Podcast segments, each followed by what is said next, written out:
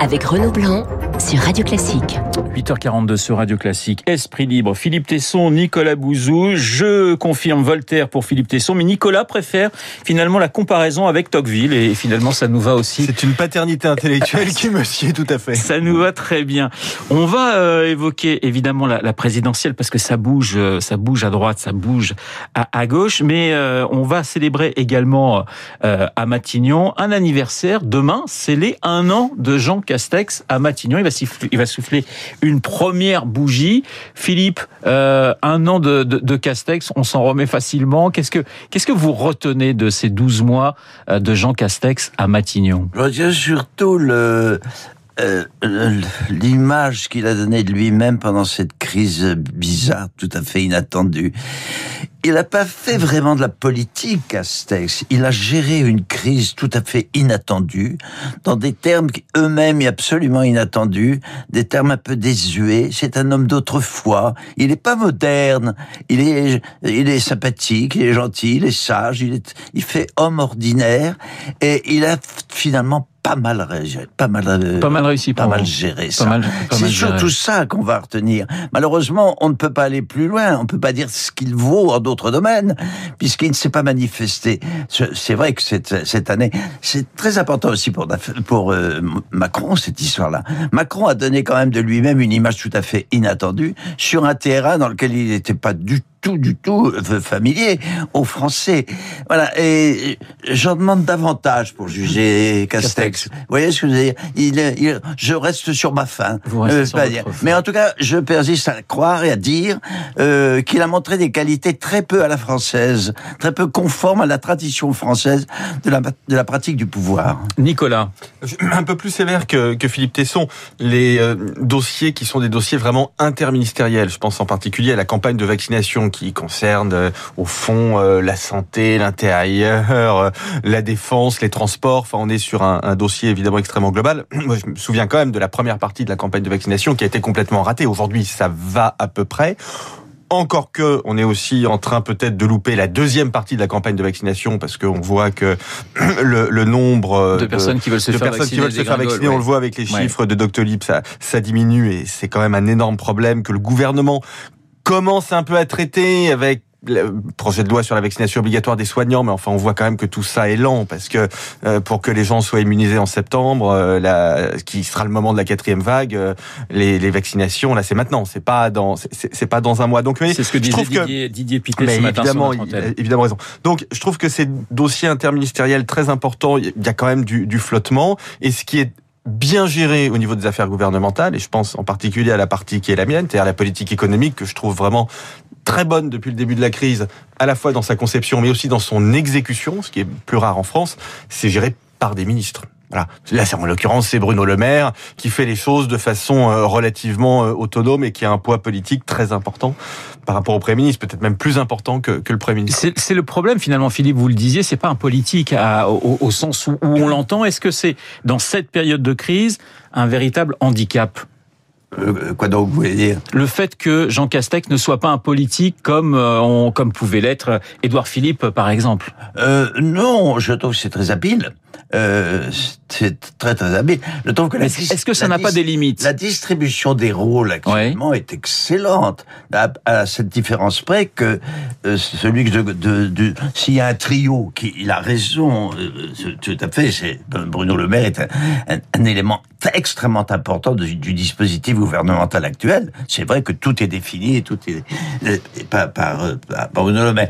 La, le grand absent, c'est Macron. Le grand absent du trio, c'est Macron, et qui en est réduit. Regardez, enfin, le, je, je, le c'est Tabar qui tout à l'heure a parlé de, de l'interview de Macron à, à Elle, elle magazine Elle. Euh, cette, cette intervention dans le champ politique de ouais. Macron aujourd'hui, elle est totalement, j'allais pas dire obsède, je vais pas commencer à excessive, excessive, mais elle est ridicule. Elle est même d'une certaine façon inadmissible. C'est pas quand même là-dessus qu'on attend aujourd'hui, qu'on attendait aujourd'hui Macron, hein, convenez-en. Tandis que les autres sont dans leur rôle, euh, le maire tout à fait, et Castex tout à fait. Il fallait un bon gestionnaire, un bon fonctionnaire au sens propre du, de, de, de l'État dans un, un, un, pour résoudre un problème comme celui-ci. Voilà, c'est mon avis. Vous dites il fallait. Est-ce que pour vous, Nicolas, ça signifie qu'il faudrait un nouveau Premier ministre entre aujourd'hui et la présidentielle Non, bien sûr que non, parce qu'on est dans une période... je veux dire, on est encore dans une situation de crise extrêmement grave. On n'en est pas sorti.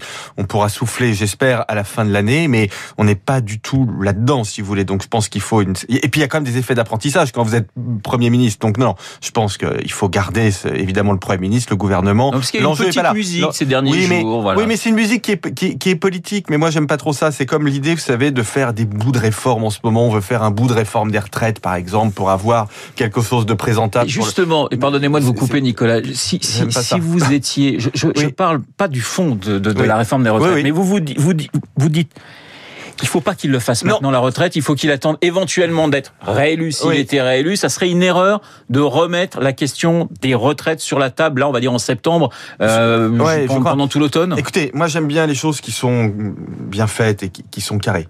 Euh, Aujourd'hui, le temps, c'est le temps de la vaccination. On n'a pas terminé ce temps-là. Donc, tout doit être concentré sur un objectif qui est d'arriver à une sorte d'immunité collective à la rentrée. Ça, c'est très important. À la rentrée, il faudra éventuellement faire un deuxième plan de relance, moins important que le premier, mais il faudra peut-être un booster pour, pour l'économie. Ça, c'est la deuxième chose. Et la troisième chose, le troisième temps, ce sera celui des réformes. Mais c'est complètement absurde de vouloir faire une réforme des retraites en ce moment. La réforme des retraites est tellement importante elle est tellement cruciale qu'elle peut et qu'elle doit attendre six mois. Philippe. Malheureusement pour Macron, la réforme des retraites, c'est une urgence. Et les... Politique, tu veux dire Absolument. Économique économique. La réforme est une grande urgence. C'est très attendu par les Français. Mmh. Euh, Macron s'est beaucoup engagé dans les quatre premières années de son mandat. Bon, qu'il n'ait pas réussi à le faire, il y a eu effectivement des obstacles qui l'ont empêché de le faire.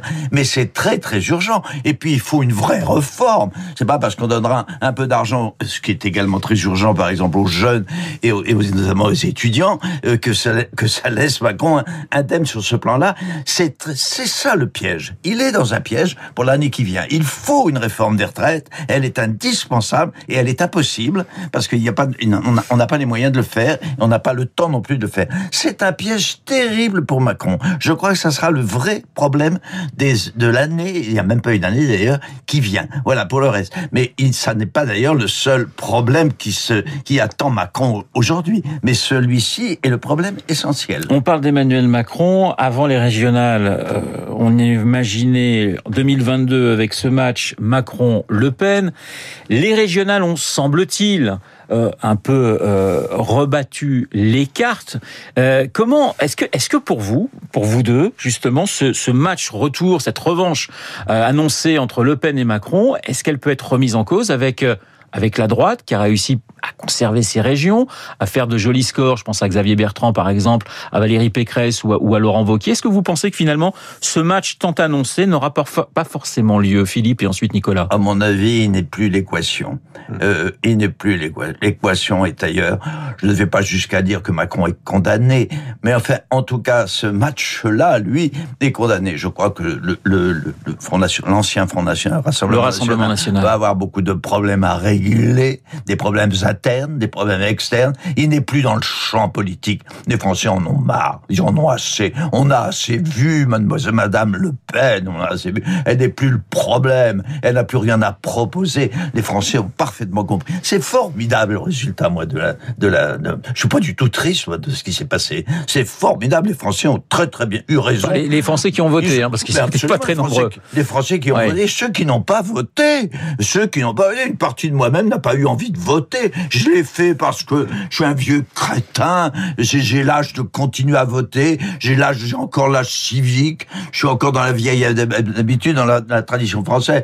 Enfin, les Français ont eu raison. La France a besoin d'autre chose que de, voter d'une réponse à un vote sur le régional. Il y a bien, la France a besoin d'un pouvoir qui se rapproche d'elle, un pouvoir d'une incarnation. Elle est très bien portante, la France. Mais ce qui n'est pas bien portant, c'est la classe politique. Et c'est notamment Macron qui est déjà usé par quatre années d'une profonde fatigue que les Français lui ont imposée, peut-être à raison d'ailleurs. Nicolas, la revanche de l'ancien monde, hein, si on peut dire, ah, avec ces, régionales. Donc, vous, êtes comme Philippe, vous hmm. n'imaginez plus ce match euh, Macron-Le Pen et... Euh, en tout cas, je pense que ces régionales ont été très, très intéressantes et elles ont... Vraiment montré que le phénomène du plafond de verre pour le Rassemblement national existait encore. C'est quand même incroyable que le Rassemblement national n'ait pas été capable de gagner une seule région, et notamment dans le Sud, où à un moment les, les, les, sondages Congrès étaient ce week-end hein, du Rassemblement national, ça risque de chauffer quand même. Le, candidat en plus du Rassemblement national dans le Sud était un candidat qui pouvait attirer des gens de, de, de droite, si vous voulez. Donc euh, je, je, pense que c'est quand même un signal très important. Moi, je le vois d'ailleurs, je vois beaucoup de gens, vous savez, qui me disent, parce que moi, les gens me parlent, donc les commerçants, chauffeurs de taxi, etc. Beaucoup me j'entends des discours, par exemple, très durs contre l'immigration. Beaucoup de gens me disent on veut plus d'immigration, etc. Mais ils me disent aussi euh, quand même, on peut pas voter pour le Rassemblement national. Donc je vois, vous voyez, le, vote pour le Rassemblement national, il a quand même quelque chose de, de particulier. Alors ça, c'est le premier point. Deuxième point, je crois que c'est Dominique Régnier qui a expliqué ça il y a quelques jours, peut-être sur votre antenne.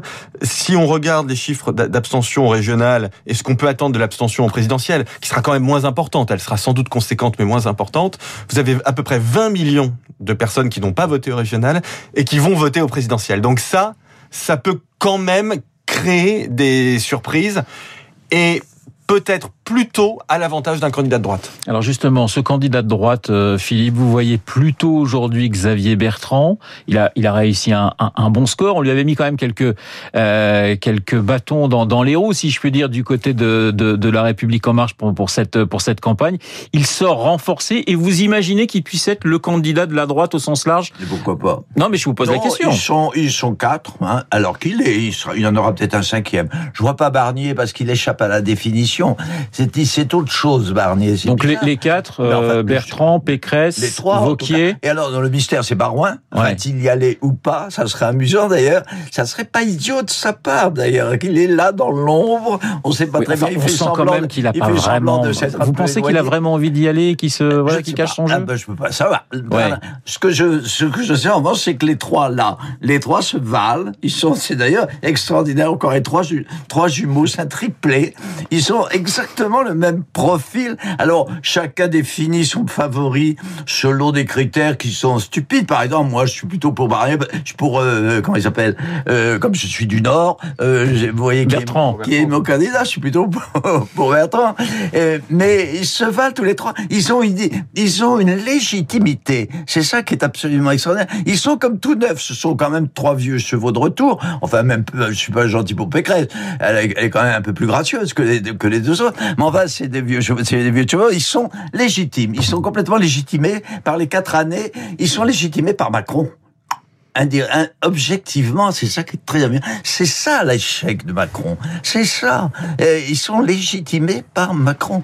Il, il les a, ils ont tous les trois qui sont des vieux ont, ont, finalement fait de Macron un vieux candidat. Ils se sont eux-mêmes rajeunis sur les dépouilles de Macron. Enfin, je suis un peu, un peu, un peu sévère là. Nicolas, vous voyez ce que je veux dire. Je vois très bien ce que vous voulez dire. Est-ce que Nicolas, vous partagez l'avis de Philippe Mais euh, ouais, je, je, trouve que les, les, les, campagnes de Valérie Pécresse et de Xavier Bertrand ont vraiment été exceptionnels, à la fois sur le fond et sur la forme. Sur le fond, c'était très intéressant. C'est intéressant tout ce que dit Xavier Bertrand sur la réindustrialisation, sur la question sociale, tout ce que dit Valérie Pécresse sur la sécurité, sur l'organisation territoriale.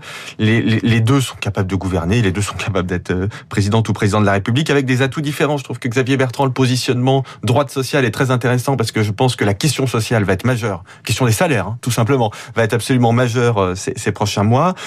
Valérie Pécresse, elle a aussi un, positionnement basé sur l'efficacité. Son slogan, par exemple, d'écologie des résultats. Je trouve que c'est très fort, je trouve que c'est intelligent, je trouve que c'est de ça dont on a besoin. C'est pas d'une écologie. Moi, je suis plus écologiste que Julien Bayou. Hein. Je, je, suis beaucoup plus écologiste que lui.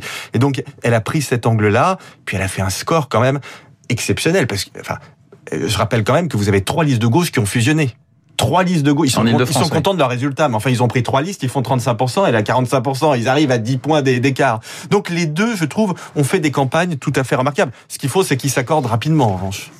Voilà, ça va Sinon, c'est mort. c'est ça le piège finalement, toujours oui. le même pour la droite Sinon, quand même. Difficile. On va ressortir les couteaux peut-être euh, assez vite. Euh, c'est ce qui rend Philippe. la politique tellement humaine.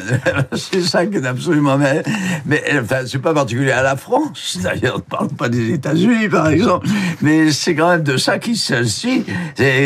Mais il y a une, une telle euh, parenté entre eux, et c'est ça qui est assez fort, c'est que idéologiquement, ils sont tous malgré les nuances que vient de, de non, hein, que tu viens d'évoquer, ils sont, voilà, ils sont. Ils sont même proches de Macron, faut le dire. En fait, il n'y a pas énormément de différence. Ah, en fait. Oui, non, enfin, il y a quand même une conception de la politique qui est quand même tout à fait différente. Je reviens sur l'interview de, de, Je ne reviens pas ce matin de l'interview de elle. Mais qu'est-ce qu'il vient faire là-dedans? Qu'est-ce que vient faire l'intersectionnalisation de, pour le président de la République qui est, dans, qui est quand même dans une situation qui exige qu'il soit, que enfin il incarne à la fois son idéologie et sa personnalité. Ce n'est pas le cas. Où est-on Où est-on? Dans un univers intellectuel qui n'est pas du tout au cœur du problème que connaît la France actuellement. Esprit libre avec Philippe Tesson et Nicolas Bouzou. Esprit libre avec Voltaire et Tocqueville ce matin sur l'antenne de Radio Classique. Merci messieurs. Merci. Il est 8h57. Dans un instant, le rappel des titres.